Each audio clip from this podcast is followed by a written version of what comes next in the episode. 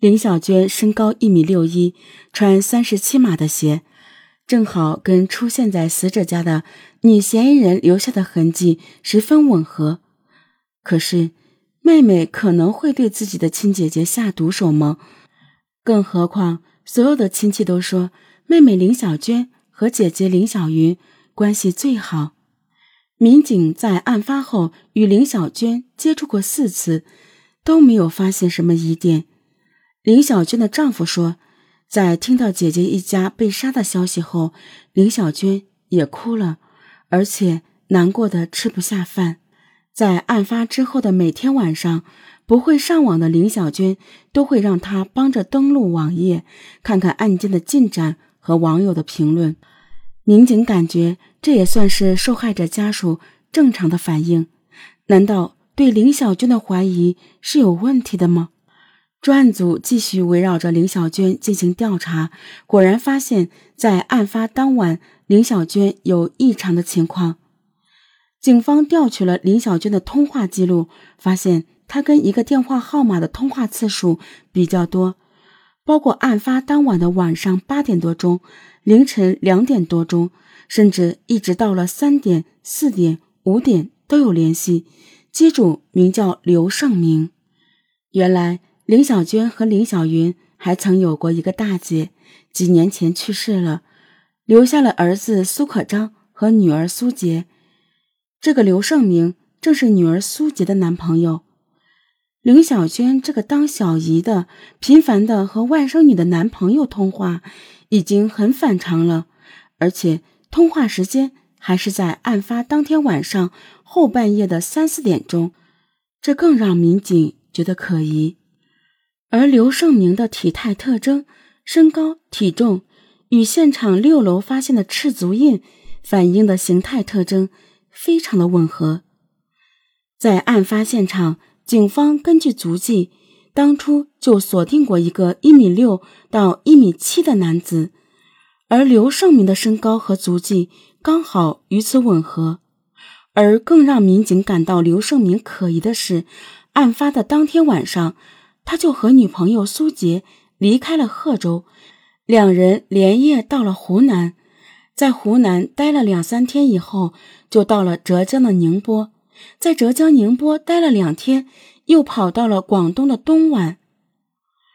五月十四日，也就是案发后的第十三天，民警赶往东莞，找到了死者林小云的外甥女苏杰，还有她的男朋友。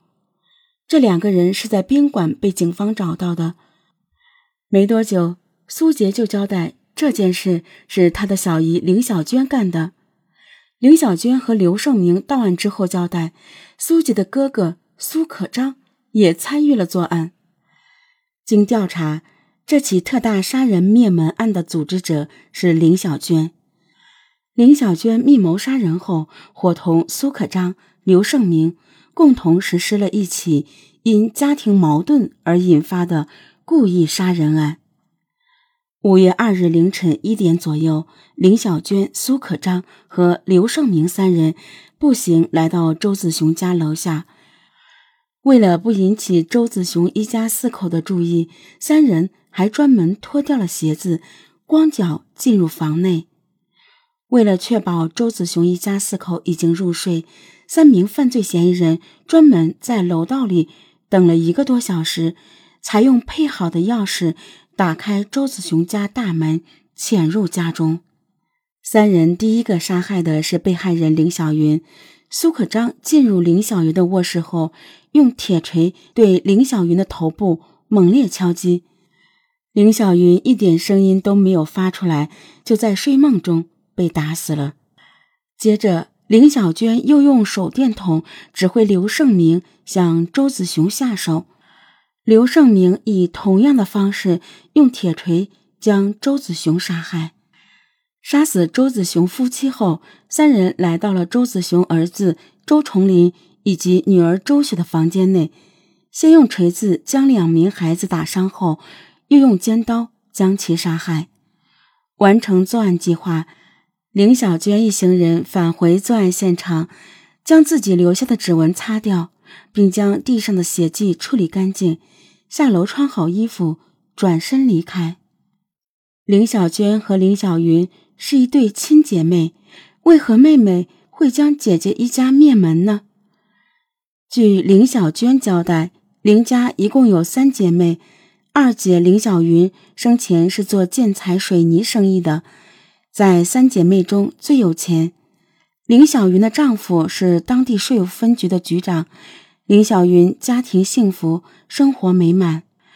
林小娟认为，姐姐林小云平时小气吝啬，精于算计。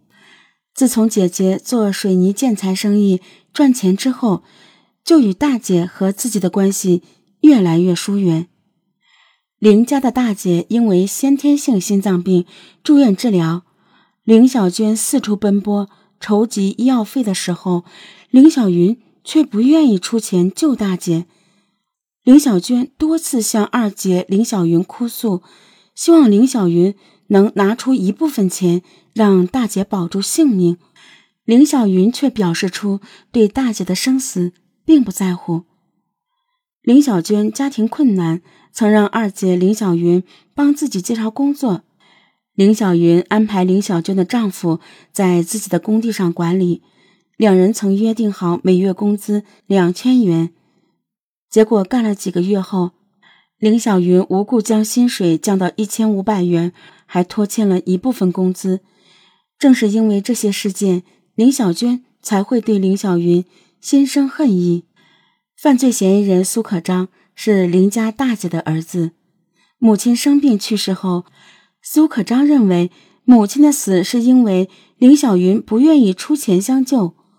苏可章、林小娟和刘胜明三人都对林小云意见很大，才会产生谋害林小云一家并且继承遗产的念头。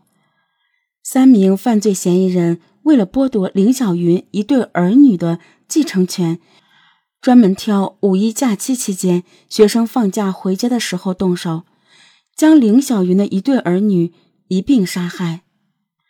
二零一一年十一月九日，贺州市中级人民法院判决林小娟、刘胜民、苏可章三人犯故意杀人罪、盗窃罪。三人的作案动机卑劣，作案手段残忍，造成了恶劣的社会影响。